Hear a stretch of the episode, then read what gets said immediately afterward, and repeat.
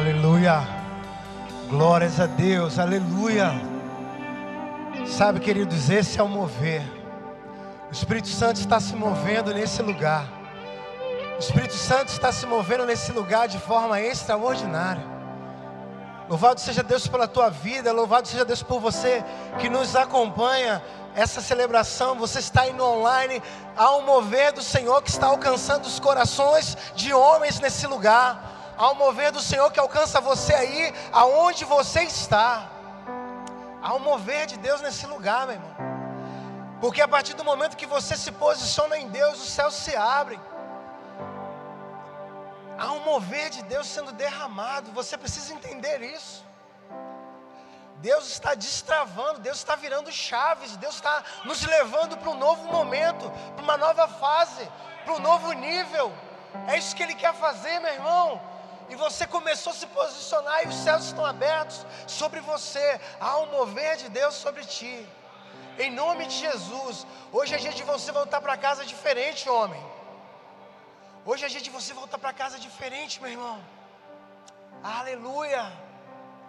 Há um mover de Deus nesse lugar. Em nome de Jesus, se você ainda está desconectado, sai daqui incomodado. Não, não é possível porque eu estava lá desconectado. Então começa a se incomodar. Senhor, eu vou para casa ficar lá de, desesperado no secreto. Porque quando você queima no secreto, aí você começa a queimar em qualquer lugar. Porque Ele está se movendo, Ele está se movendo aqui. Há um mover de Deus nesse lugar, aleluia. Meu Deus, você pode se assentar. Aleluia, aleluia, meu Deus. Oh Jesus. Glória a Deus, meu irmão, que bênção você está aqui nessa noite. Celebração de homens, amigos de Deus. Que bênção você está nos acompanhando pelas redes sociais, que essa palavra alcance teu coração, alcance a tua vida, em nome de Jesus. Há uma expectativa em nossos corações, a partir daquilo que nós já começamos a ministrar ao Senhor, a colocar a nossa vida, o nosso coração, o propósito de Deus sobre nossas vidas, sobre esse ministério. E sabe, irmãos, nós adoramos ao nosso Deus porque somos um ministério de homens que pertencem a uma família espiritual. Somos um ministério de homens que foram alcançados pela paternidade de Deus e o nosso Deus nos deu um pai espiritual, nos deu uma família espiritual. Então nós somos homens ministério de homens amigos de Deus e pertencemos a uma família espiritual. Então, louvado seja Deus pela nossa família espiritual, louvado seja Deus porque, por você que nos visita nessa noite. Que bênção ter você aqui, aleluia, glórias a Deus. Homens posicionados para a guerra, homens posicionados para a guerra. Hoje eu, de manhã cedo, eu liguei para a pastora Giovana, mandei uma mensagem para ela e eu falei assim, pastora é, essa aqui é a arte da nossa, do nosso encontro, da nossa celebração. Queria pedir à senhora que convocasse as conquistadoras, as mulheres, para que elas pudessem aí intimar, convocar, para que elas de alguma forma é, é, posicionassem lá em oração, estivessem orando e ministrando sobre a vida dos maridos, para que eles viessem para esse encontro, porque homens posicionados, a bênção do Senhor sobre a vida deles alcança a vida deles, mas ela vai reverberando, sabe? O fogo vai se alastrando, e daqui a pouco começa a alcançar, e alcança o casamento, alcança a esposa, alcança os filhos, começa a alcançar os ambientes que você está inserido, começa a alcançar a tua casa, daqui a pouco os vizinhos, e começa pela rua, pelos comércios em volta do teu comércio. Então, meu irmão, se posiciona para a guerra, porque o Senhor tem coisas extraordinárias para fazer e realizar em nós, por nós e através de nós. Eu não sei quantos estão aqui que por algum motivo, ah, talvez nesse tempo que nós estamos enfrentando de muitos desafios. Eu fui visitar um cliente e aí ele veio me atender sem máscara. Eu falei para ele, mas o senhor está sem máscara? Ele falou, ah, eu já tive esse negócio aí, fiquei muito mal, quase morri e agora eu não quero mais saber. Eu falei, não, mas não é assim. Aí ele perguntou para mim, você já teve? Eu falei assim, não, ainda não, ainda não. Olha, ainda falei, ainda não. Ainda falei para ele, ainda não. Aí ele falou assim: Você fez algum exame? Eu falei assim: Não. Ah, então você também não sabe. Às vezes você teve e você nem sabe. a questão, irmãos, se você passou ou não, se você teve ou não, se você se tratou em casa, se você estava entubado, hospitalizado, se você passou ou não, a questão é que nesse momento você está aqui. A questão é que nesse momento essa palavra está alcançando você. A questão é que o que nós vamos fazer daqui para frente. Em momento nenhum, a nossa família espiritual, os pastores dessa casa, os líderes dessa casa, têm sido indiferentes, irmãos, com relação a muitos entes queridos nossos, muitos irmãos em Cristo que nós sepultamos, alguns familiares de irmãos em Cristo nossos, muitos. Pastor Marcelo talvez tenha perdido a conta, né, meu pastor? De quantas visitas até o cemitério, nosso pastor Alex também. Várias vezes o paizão esteve em sepultamentos, eu também estive. Irmãos, são muitos, mas a questão é: o Senhor está nos dando essa oportunidade, o Senhor está nos dando essa, esse privilégio, e a pergunta para nós é: se você e eu vamos fazer isso valer a pena? Porque eu sepultei um amigo há poucos dias agora, e você não tem ideia, pensa num cara íntegro. Pensa num homem de Deus, assim, apaixonado por Jesus e totalmente entregue, uma vida totalmente entregue ao Senhor. E eu ali, naquele momento ali, eu fiquei pensando, eu falei, Senhor, havia tantos planos no coração desse homem, o homem amava a igreja de Cristo, se doou pela igreja, era pastor integral, e a gente fica se perguntando, a gente chega até a, a, a falar assim: pô, mas tinha, tinha gente pior que podia ir, né? Gente que não faz valer a pena. Irmão, é tempo da gente fazer valer a pena. Cada suspiro teu tem que fazer valer a pena. Cada interação tua com as pessoas tem que fazer valer a pena. Você já teve alguns minutos de conversa, você assentou em algum momento assim, por alguns segundos, para conversar com o pastor Alex? Você já fez isso? O paisão é intencional até na respiração. Ele é intencional na fala, na postura, no olhar, em tudo. E todas as vezes que eu tenho encontro com Ele, eu sou alcançado por algo extraordinário de Deus na minha vida. Mas isso tem que acontecer não é só com Ele, é com você. As pessoas têm que sair do encontro com você impactados. Porque você agora se posiciona porque você agora decidiu andar de acordo com os propósitos de Deus para a tua vida. Então você, irmão, faz valer a pena em nome de Jesus. Que bom que a gente tem boas referências. Que bom que a gente tem pastor Marcelo. Que bom que a gente tem nosso ministro Joab, nosso ministro Diego. A gente tem uma, um monte de homens de Deus nessa família para a gente caminhar junto, para a gente ser, ser inspirado pela vida desses homens. Mas Deus está levantando você, meu irmão. Faz valer a pena, cara. Faz valer a pena, sabe? Por quê? Eu não acredito que você vai passar por essa pandemia. E não acredito que depois dessa pandemia você vai continuar aquele camarada, aquele vizinho encrenqueiro que faz questão de qualquer coisa. Nós somos chamados nesse tempo, irmãos, para lutarmos por causas legítimas. Porque quando nós somos convocados a lutarmos por causas legítimas, aí olha o texto de Neemias no capítulo 4, o verso 14. Neemias fez o seguinte: Neemias havia proposto em seu coração que ele havia, ele iria retificar os muros. Mas agora ele começa a convocar os homens daquele lugar, e os homens, alguns estavam com seus corações, com suas mentes distantes do propósito. E aí tinha gente pensando que Neemias estava querendo levantar um muro em benefício próprio, que ele estava querendo fazer alguma coisa para que o nome dele fosse conhecido. E as pessoas pensam milhares de coisas. Aí Neemias começa a convocar o povo, e no versículo, no capítulo 4, o verso 14, Neemias vai dizer assim na segunda parte do versículo: Não tenham medo, lembrem-se que o Senhor é grande e temível, e lutem por seus filhos, por seus irmãos, por suas filhas, por suas mulheres, por suas casas. Neemias está dizendo: nós não estamos enganjados, esse enganjamento que nós estamos fazendo, essa, esse, esse, nós estamos aqui nesse propósito, não é simplesmente para erguer um muro, é porque o nosso posicionamento hoje vai alcançar as próximas gerações, o nosso posicionamento hoje vai alcançar os nossos irmãos, a nossa casa, nossas esposas, nossos filhos, o que nós estamos fazendo hoje vai alcançar todos que estiverem à nossa volta.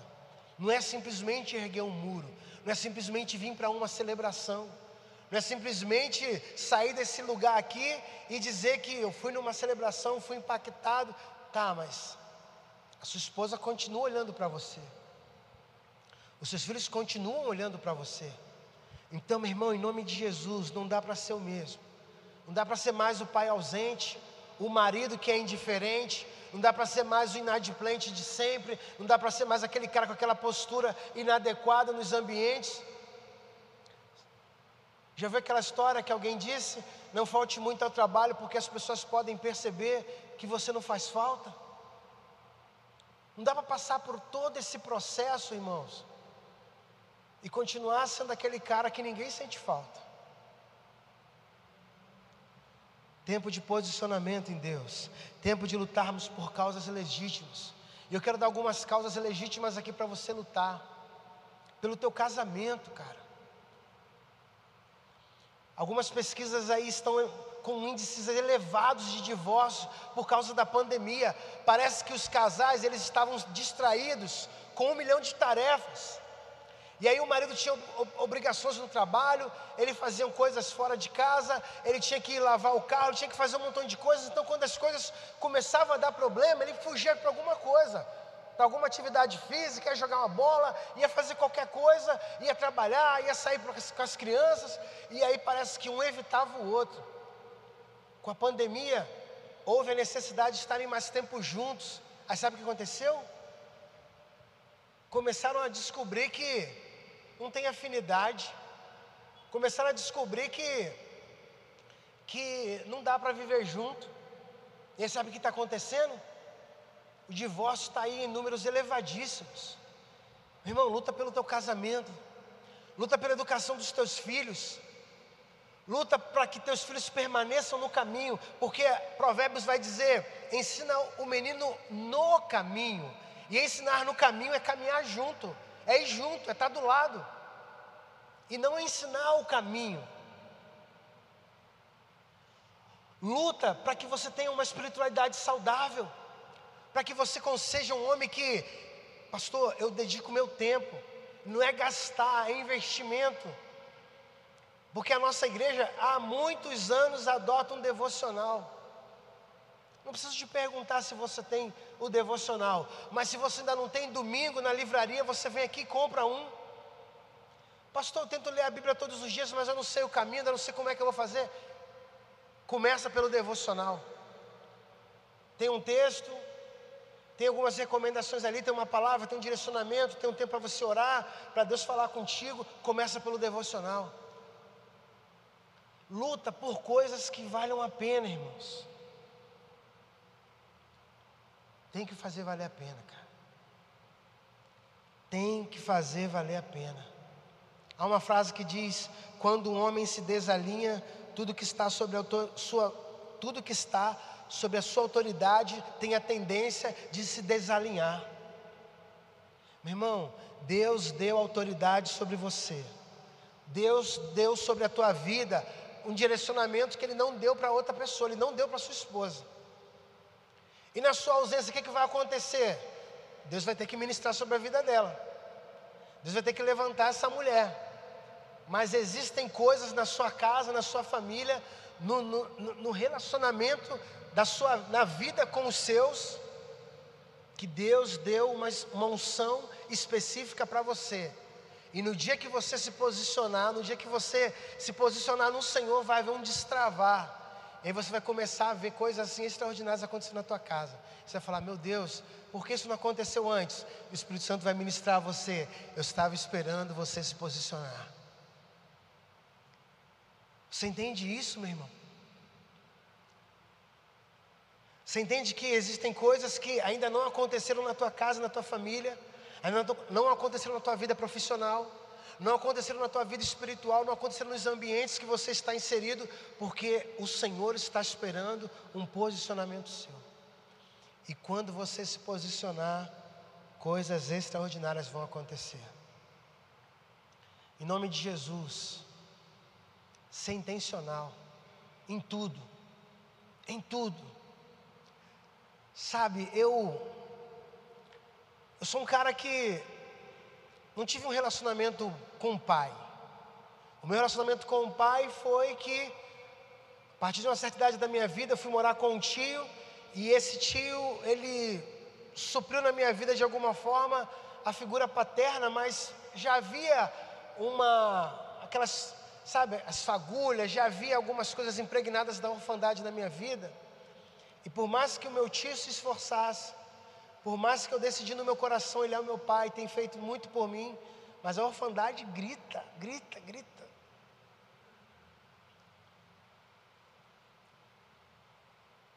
E aí, há mais ou menos um ano e pouco, Deus me deu um filho.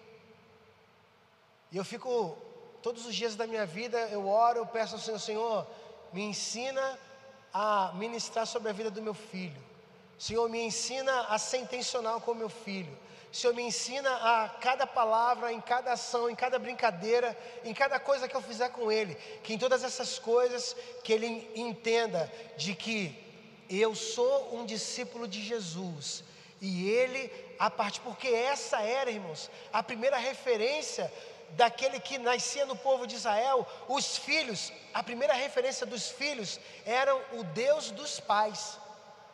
Por isso que a gente vai ouvir em alguns, alguns momentos o Deus de Abraão, de Isaac e de Jacó, porque os Deus dos seus pais, os Deus dos nossos pais, porque a primeira referência era o Deus que o meu pai serve. Eu quero servir ao Deus que o meu pai serve. Eu quero ser igual a Jesus, porque meu pai é igual a Jesus e meu pai é um cara extraordinário. E eu peço isso ao Senhor. Intencionalidade em tudo eu tenho me posicionado. Há um texto em 1 Samuel, e eu quero compartilhar esse texto com você. Eu quero ser intencional, quero ser objetivo, quero ser prático nessa noite, porque o Senhor já tem ministrado aos nossos corações, já tem nos dado palavra, já tem é, nos dado alguns direcionamentos, e eu creio que Deus já tem falado ao teu coração nessa noite, e Ele quer derramar ainda mais. 1 Samuel no capítulo 13.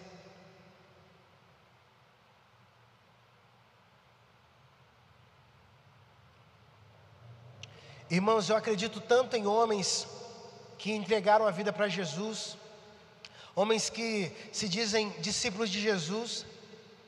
Nós estávamos ali, eu e o irmão Roberto conversando, e eu falei, irmão Roberto, eu vou te dar uma missão.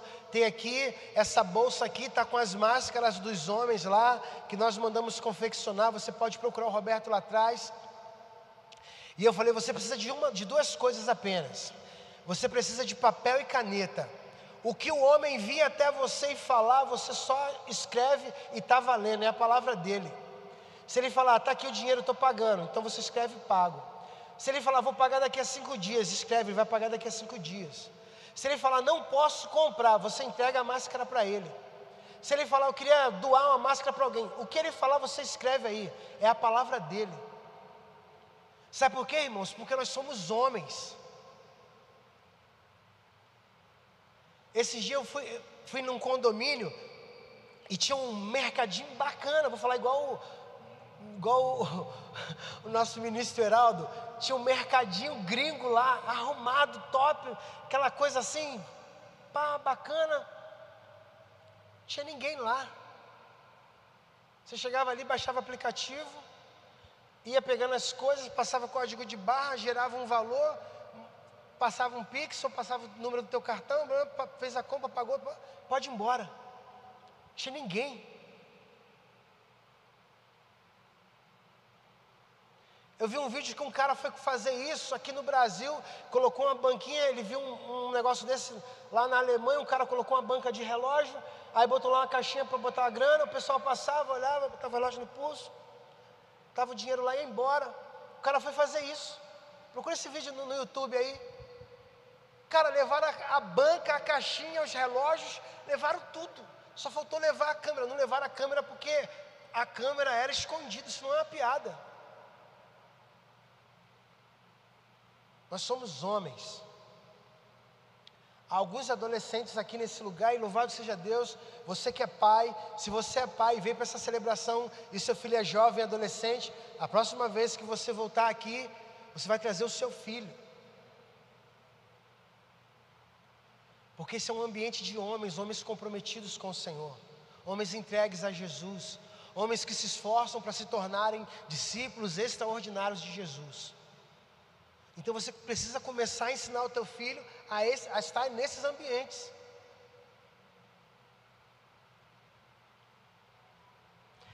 Primeira Samuel, capítulo 13, do verso 19 a 22, diz assim a palavra: Naquela época não havia nem mesmo um único ferreiro em toda a terra de Israel, pois os filisteus não queriam que os hebreus fizessem espadas e lanças. Antes de eu continuar a leitura do texto, eu acabei de ler 1 Samuel capítulo 13, versículo 19, e o texto diz: Naquela época não havia um único ferreiro em Israel, porque pois os filisteus não queriam que os hebreus fizessem espadas e lanças. Preste atenção no texto. Eu estava conversando com o nosso irmão Rony, eu estou andando para cá intencionalmente para que a gente faça, se consiga ele focar a pintura aqui. E aí o irmão Rony começou a me mostrar a, a, a inspiração que, que o Espírito Santo ministrou ao coração dele e que ele ia transferir para uma tela. Aí eu mostrei o texto para ele, não foi Rony? Aí eu falei, Rony, olha esse texto aqui. Esse texto aí ele trouxe para nós uma espada. Ele trouxe para nós, irmãos, talvez nessa noite, a arma mais preciosa que nós temos aqui e que nós podemos sair daqui desse lugar decididos a andarmos em conformidade com a palavra de Deus, porque ela é espada. A lutarmos a partir da palavra, a caminharmos a partir da palavra, a vivermos pelo assim diz o Senhor, a partir da palavra. E nós começamos a meditar sobre o texto, e eu falava com o Rony, Rony, os filisteus, eles fizeram o quê? Eles trabalharam para que não houvesse nenhum ferreiro em Israel, justamente para que eles não pudessem confeccionar suas espadas, as suas lanças. Você entende o que, que o inimigo do povo de Deus fez, o que, que os filisteus fizeram? Eles trabalharam para que em Israel não houvesse ferreiros. E aí agora, como é que você vai para a guerra sem uma espada?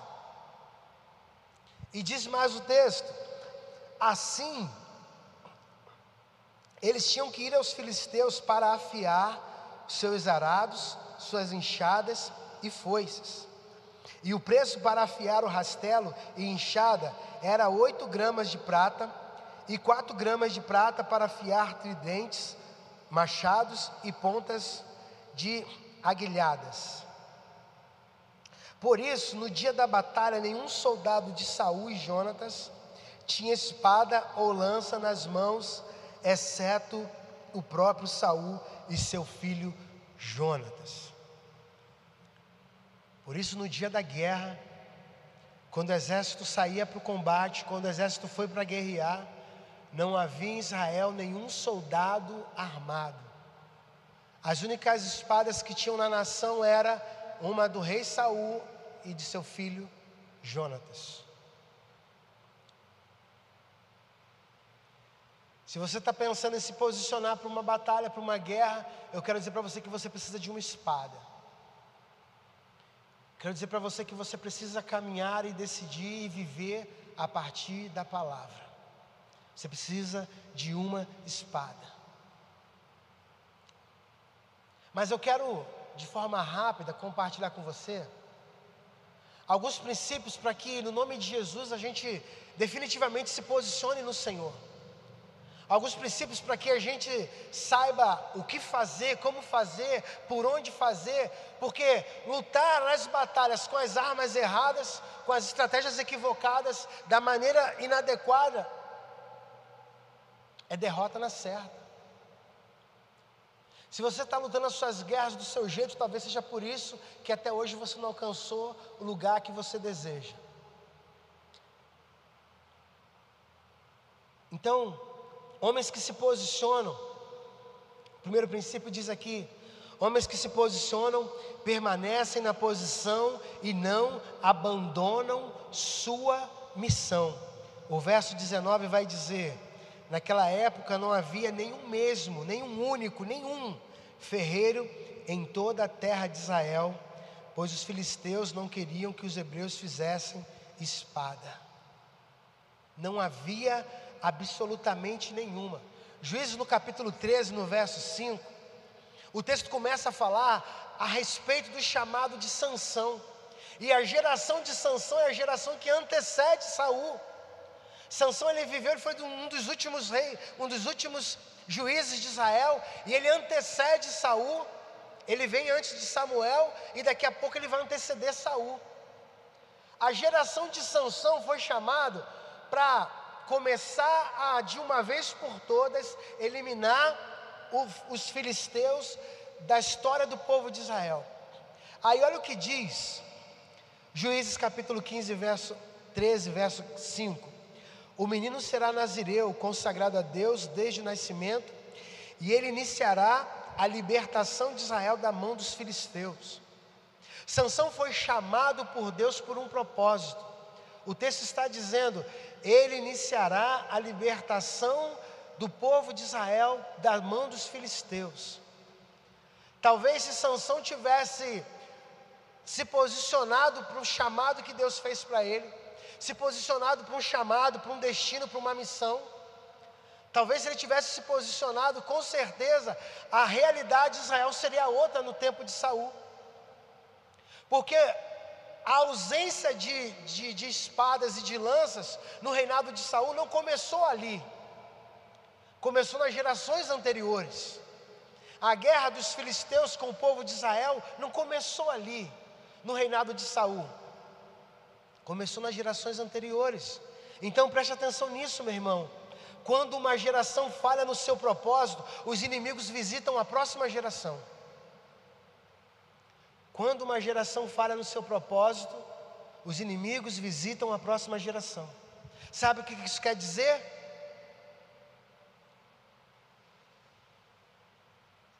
Existem coisas que os seus filhos, que os nossos filhos, a partir do nosso posicionamento, eles sofrerão ou não as consequências. Eles poderão sofrer as bênçãos do nosso posicionamento, ou as consequências da nossa falta de, de entendimento a respeito de uma missão, de um chamado, de um propósito, de um envio. A questão é: quem é que vai pagar os boletos que você está deixando? Teu filho? Ouvi de uma mulher que disse: Meu marido não me deixou nada.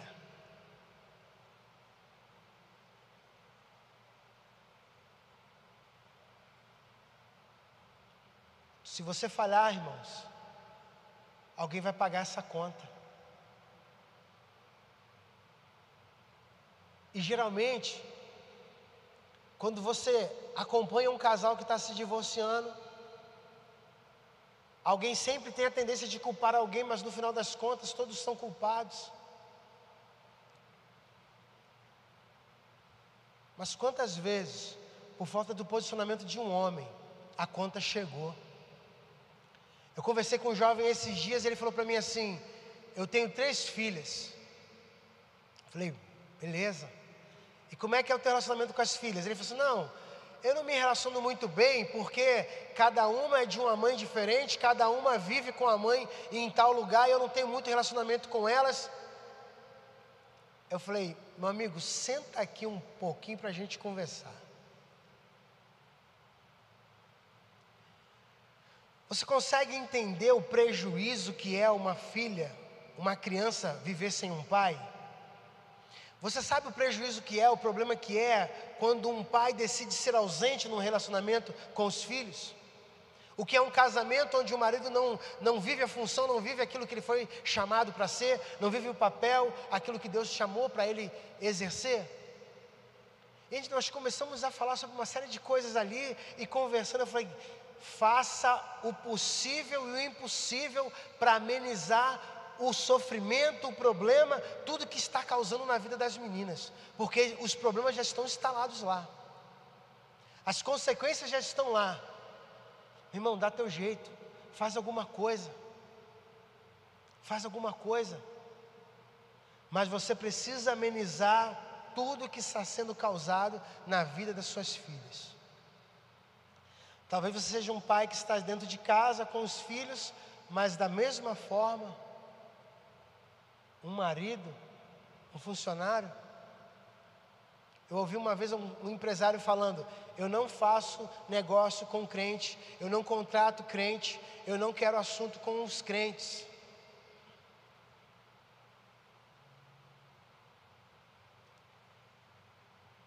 Você precisa se manter na posição. Você se posiciona no Senhor e você se mantém. Porque o seu posicionamento ou a falta dele vai alcançar a outros. O boleto chega e alguém vai pagar. Alguém vai ter que pagar.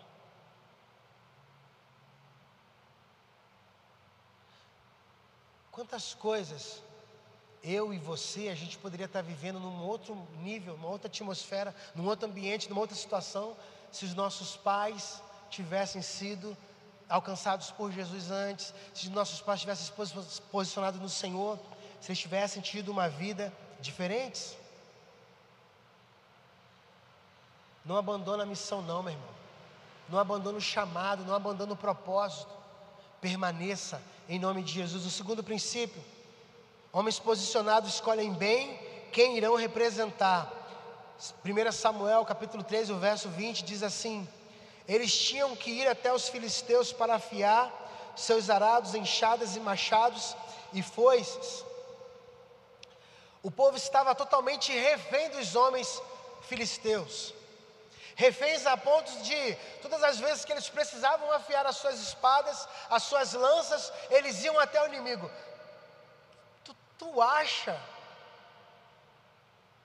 Tu acha que o inimigo fazia um bom serviço? Ó, eu vim aqui amolar minha, minha lança, vim aqui amolar a espada, Anderson. É claro que se você demora, eu vou te matar com essa espada, então amola ela para mim. Você acha que o cara fazia o serviço como? Aí, aí o Anderson fala assim: não, mas calma aí, não é vir amolar. Custa caro. Tem que pagar. O povo era tão refém que além deles irem até os inimigos, eles pagavam caro por isso. Você, homem, amigo de Deus, você que está sendo alcançado por essa palavra, você que está online, você não pode ser refém de ninguém. Você não pode ser refém de um sentimento destrutivo. Você não pode ser refém de um vício, você não pode ser refém de absolutamente ninguém. Quer ser refém de alguém?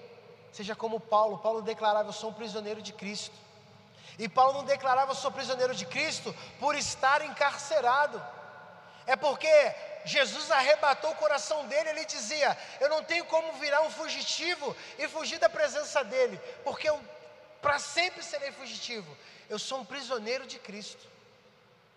Meu coração foi totalmente alcançado por ele. Aqueles homens, eles eram reféns. E preste atenção nisso.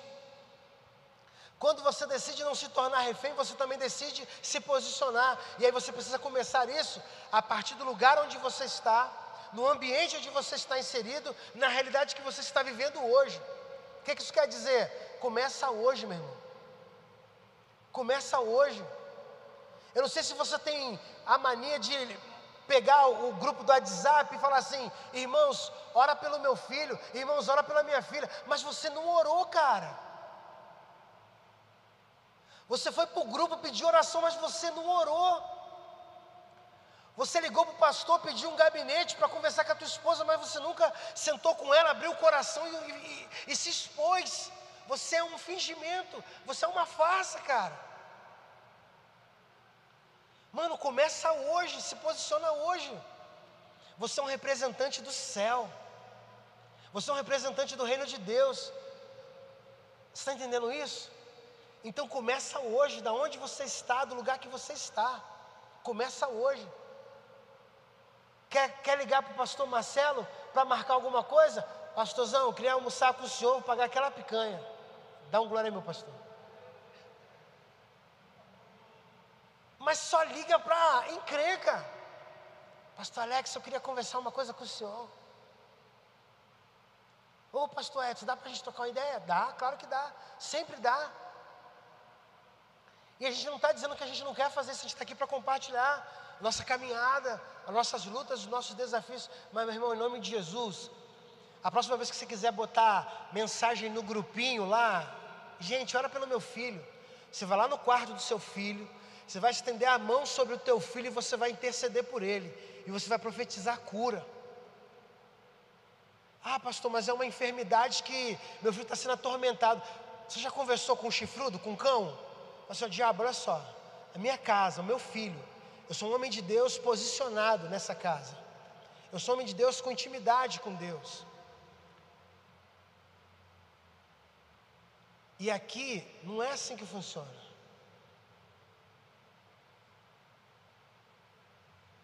Irmão, em nome de Jesus, você é um ser espiritual que está vivendo uma experiência terrena, uma experiência humana. Você não é um humano que lá uma vez ou outra você vive uma experiência espiritual. Então, em nome de Jesus, se posiciona. Se posiciona no trabalho. Pô, tem uma situação aqui, rapaz, se o, se o fulano tivesse aqui, ele viria aqui agora e resolver esse problema.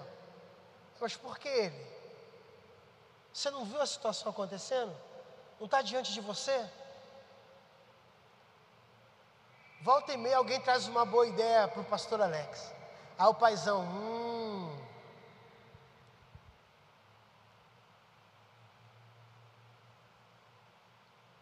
Né, né, mano? Volta e meia alguém tem uma boa ideia, né? Mas é tipo assim, eu tenho uma boa ideia, toma aí. Se posiciona, meu irmão, em nome de Jesus. Você é um representante. Homem funciona por propósito. E quando sabe o que fazer, ele ganha mais motivação. Nosso ministro Heraldo falou isso para mim essa semana aí, semana passada. Falei, não, pastor, tá vendo? Homem precisa disso, de missão, de propósito. Nós estávamos conversando, sabe sobre o quê? Nós tivemos o falecimento dos nossos irmãos aqui, a família com muita dificuldade para poder custear o sepultamento. Aí nós colocamos uma mensagem no grupo dos homens lá, irmãos, vamos abençoar essa família, vamos nos mobilizar. Sabe o que aconteceu? Aí começou, alguém deu 20, alguém deu 30, alguém deu 50, aí foi, foi chegando e foi chegando. Em um dia, sem apelação, sem desespero, sem que a gente ficasse nós conseguimos aproximadamente 40%, né, pastor, do valor. Um valor expressivo nós enviamos para a família ali. O restante da família custeou a outra parte. E nós ficamos vendo aquilo, irmãos, a gente percebeu que homem funciona por propósito, por missão. Se não faz nada, quem não trabalha dá trabalho. Se não faz nada, fica procurando e faz besteira. Se não faz nada, fica arrumando problema onde não tem, cara. Você é um representante do céu, meu irmão.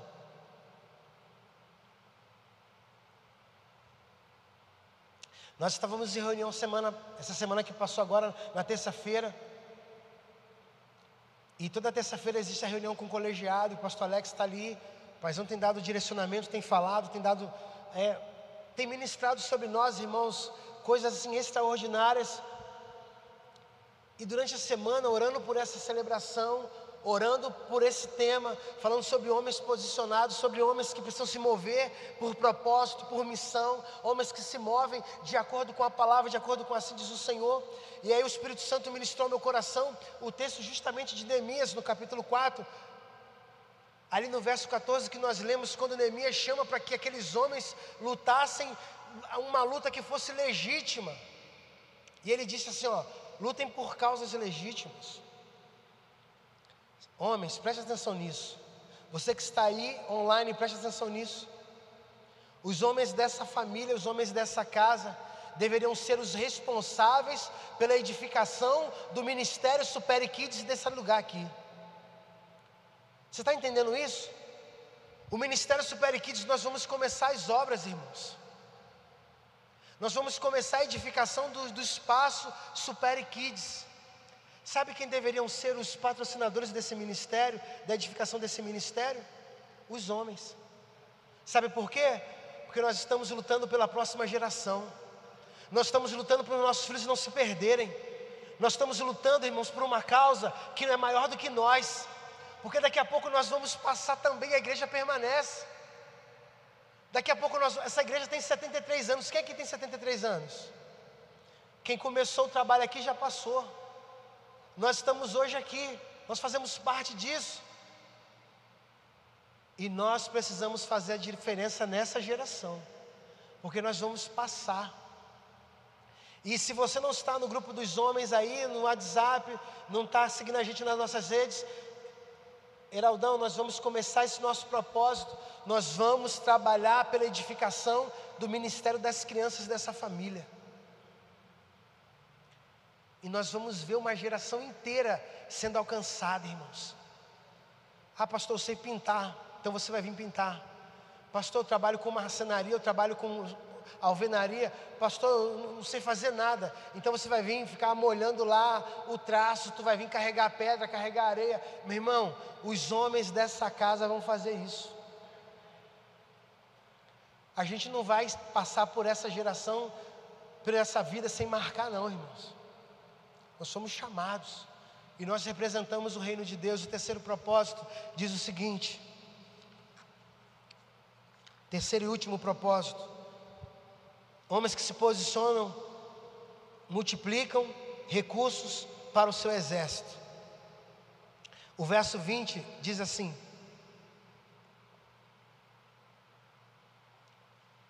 de 1 Samuel capítulo 13: O preço para afiar os rastelos e eram oito gramas de prata e quatro gramas de prata para afiar tridentes, machados e pontas aguilhadas.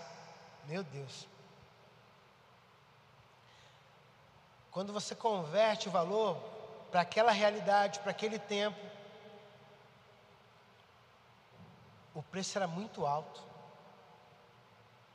Além de eles serem reféns, eles gastavam todo o recurso que eles tinham para fazer aquilo, para afiar as, as poucas enxadas, as poucas. É, as, as ferramentas que eram mais ferramentas do que armas de guerra.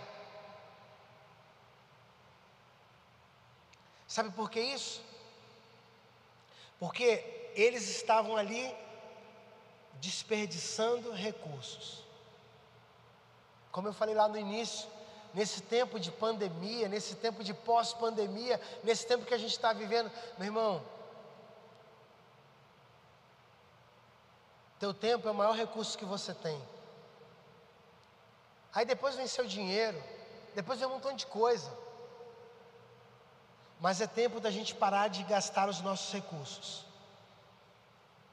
Na batalha, o mais importante não são os seus inimigos, e sim quem você representa e pelo que você está lutando. Pelo que você representa e, por que você está lutando. Atos capítulo 13, verso 36 vai dizer que Davi cumpriu os propósitos de Deus na sua geração e depois descansou no Senhor. Tem homem que só está descansando O texto diz que ele descansou depois de ter cumprido os propósitos de Deus para a sua geração. Irmãos, essa é uma geração de homens. Nós seremos um ministério, nós somos um ministério de homens que vai cumprir o propósito do Senhor para a nossa geração. Eu profetizo isso sobre a tua vida no nome de Jesus. No nome de Jesus. Você vai ter tempo de descansar, você vai ter tempo de parar, você vai ter tempo de fazer o que você quiser. Mas depois que você cumprir o propósito de Deus sobre a tua vida. O tempo é esse. Começa a pedir o Espírito Santo para trazer a memória ao teu coração. Situações que você deveria se posicionar e você não fez. Começa o Espírito Santo a pedir o Espírito Santo para trazer ao teu coração, à tua memória, o que Ele quer fazer, realizar sobre a tua vida e através de ti, em nome de Jesus. Mas também começa a dizer para Ele: nessa noite eu decido me posicionar. Nessa noite eu decido, em nome de Jesus, mudar a história.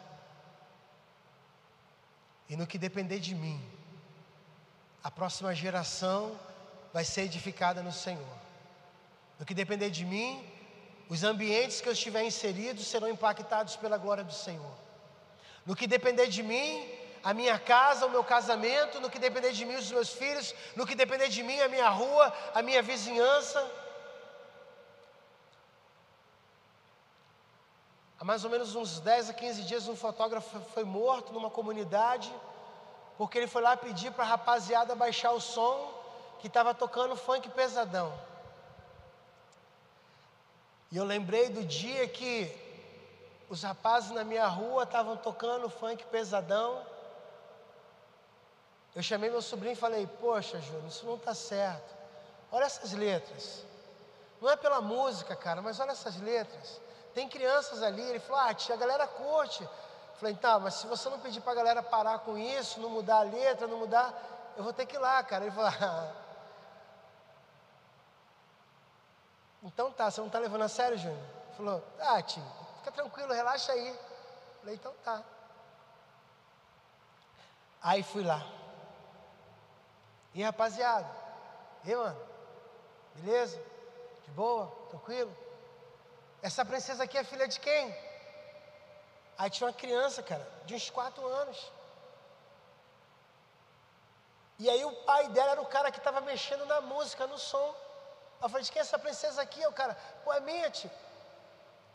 Aí eu falei, mano do céu, como essa criança está ouvindo essa música, senta, senta, senta, que que isso, filho? Não faz isso com ela não, não faz isso com essas outras crianças não, cara. Não é pelo batidão, não é pela música, cara. Ele, pô, tio, mas a galera. Eu falei, filho, não faz isso não, cara. Por favor, cara. Essa música, cara, isso não é música para tocar em lugar nenhum, cara. Isso é música indecente. Aí conversamos, conversamos, eles pararam, me ouviram, eu pedi, por favor.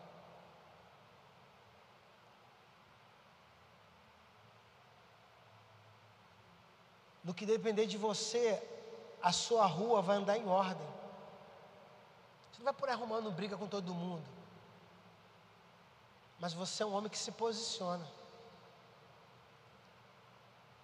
Fui conversar com uma pessoa essa semana e eu tinha que resolver alguma questão de um contrato. Aí falei, vou botar o contrato no nome de tal pessoa. Pá, ele me chamou no canto e falou assim: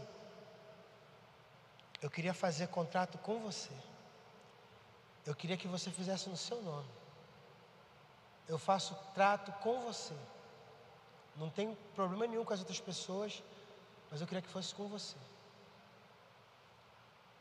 Eu vejo quando tu passa aí, tem tua casa, tua vida, tuas coisas lá e tal. A gente não se conhece muito bem, mas eu sempre te olho aí. Os vizinhos estão olhando para você, cara. A galera no trabalho está olhando para você, mano. A tua esposa está te aguardando. Lembra que eu falei que eu pedi a pastora Giovana para falar com as meninas lá, e aí a pastora Giovana pediu lá, ó, oh, meninas, vamos motivar os nossos maridos, os nossos esposos para irem na celebração, porque se esses homens se posicionarem, as nossas vidas, nossas casas, vai tudo mudar. Ela está aguardando você lá, mano. esposa está te aguardando, cara. Tem uma realidade lá que está te aguardando. Eu quero orar com você nessa hora. Eu quero interceder a Deus, não pela tua vida, mas por minha vida, por nossas vidas. Para você que está aí nos acompanhando por, esses, por essa celebração online, você que está no chat. Quero convidar você a entregar a sua vida para Jesus, a se posicionar em Deus. Se você está afastado, você voltar correndo, rápido, para você voltar para Jesus. Se você entregou a sua vida para Jesus, mas ainda, não, mas ainda não se decidiu pelo batismo, você pode se expressar aqui e também pelo chat e declarar: Eu quero me batizar. Se você está sabe, ainda não sabe o que fazer, não está decidido sobre nada, você vai procurar um dos homens que está nessa celebração, um dos líderes desse, desse ministério, e você vai dizer para ele: Olha, eu preciso de ajuda, eu preciso caminhar com alguém, eu preciso começar um discipulado, eu preciso fazer alguma coisa, eu preciso me posicionar.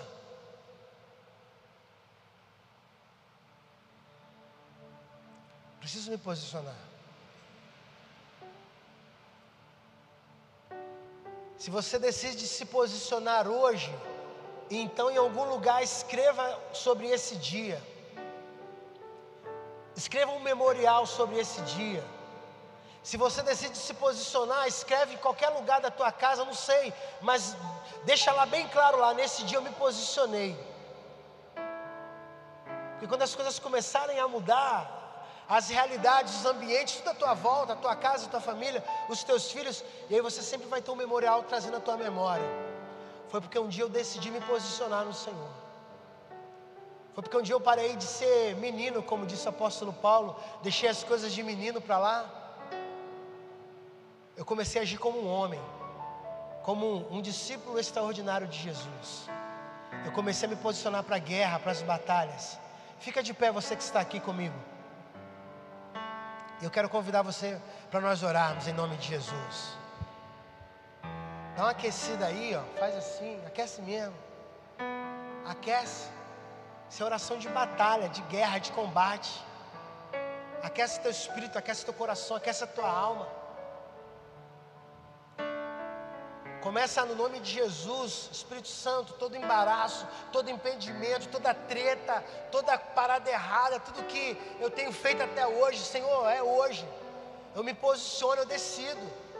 Eu decido hoje. E eu vou fazer o que tem que ser feito. Eu aprendi uma coisa com o pastor Max, lá de São, São José. E o pastor Max agora começou a liderar os homens amigos de Deus lá. E o pastor Max dizia que essa aqui é uma oração de combate. Um soldado ajoelhado, mas que está pronto para o combate. Sabe como é que nós vamos lutar nossas guerras, homens? É de joelho, cara. Quero convidar você a se ajoelhar onde você está, se você quiser fazer isso. Senhor, a partir de agora eu decido assim que eu luto as minhas guerras. Assim que eu luto as minhas guerras. Se até hoje era por sua conta e risco, mano, acabou, hein? Conversa com a tua orfandade, orfandade, eu sinto muito. Mas você vai ter que ir embora. Eu sei que a gente está num relacionamento íntimo, orfandade, há tantos anos, mas Pornografia, eu sei que a gente está junto desde a adolescência. Um dia eu tive que trocar uma ideia com a pornografia e falar para ela isso. Eu sei que a gente está junto desde a nossa adolescência, desde muito novo, mas acabou, hein?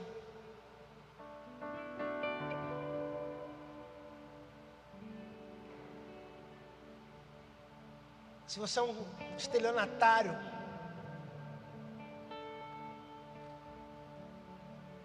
Conversa aí com os teus golpes, com as tuas tretas e fala assim: acabou, porque eu estou tomando uma decisão. Pai, em nome de Jesus, em nome de Jesus, nós nos posicionamos nessa noite. Espírito Santo, nós cremos que há um mover, há um derramar do Senhor sobre esse lugar. Há um destravar, Deus, de destinos proféticos nessa noite. Homens que precisam marcar esse dia, Pai, porque a partir do posicionamento, a partir da decisão desses homens, o Senhor está escrevendo uma nova história. O Senhor, Deus, está levando esses homens, Pai, para uma nova esfera, para um novo nível. Em nome de Jesus, Pai. Em nome de Jesus, Pai, nós não queremos andar sem propósito, não queremos abandonar a missão. Do que depender de nós, a nossa geração será impactada. E vai começar pela nossa casa, vai começar por aqueles, por aqueles que estão ao nosso redor. Nós nos posicionamos nessa noite. Em nome de Jesus, Pai. Em nome de Jesus. Nós declaramos que as nossas guerras serão vencidas, Deus. Nós lutaremos as nossas guerras, Deus, prostrados diante do Senhor. Com a tua palavra, com a unção do teu Santo Espírito e com toda a armadura de Deus e com tudo que o céu tem ministrado ao nosso favor, tem ministrado sobre nós. Obrigado, Deus, em nome de Jesus, pelo púlpito dessa igreja, pelo altar dessa família, dessa casa, porque a palavra do Senhor, a espada nesse lugar, Deus, porque nós temos sido ministrados pela palavra, Senhor, e nessa noite não foi diferente, nós nos posicionamos, ó Deus assim que lutaremos as nossas guerras, ó Pai, prostrados diante do Senhor. Em nome de Jesus, eu concordo com a oração desse meu irmão nessa noite. Nós ligamos como igreja do Senhor. E em nome de Jesus, ó Pai, nós nos levantaremos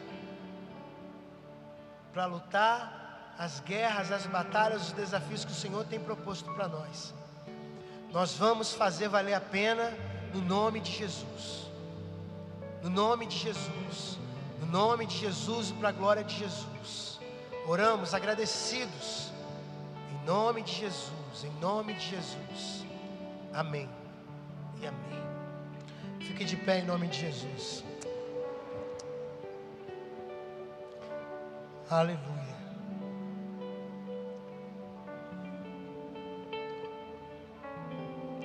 Está só começando. Está só começando. Deus quer fazer, o muito que Ele vai realizar sobre a tua vida está só começando. Eu creio nessa palavra em nome de Jesus. Deus abençoe você, meu irmão.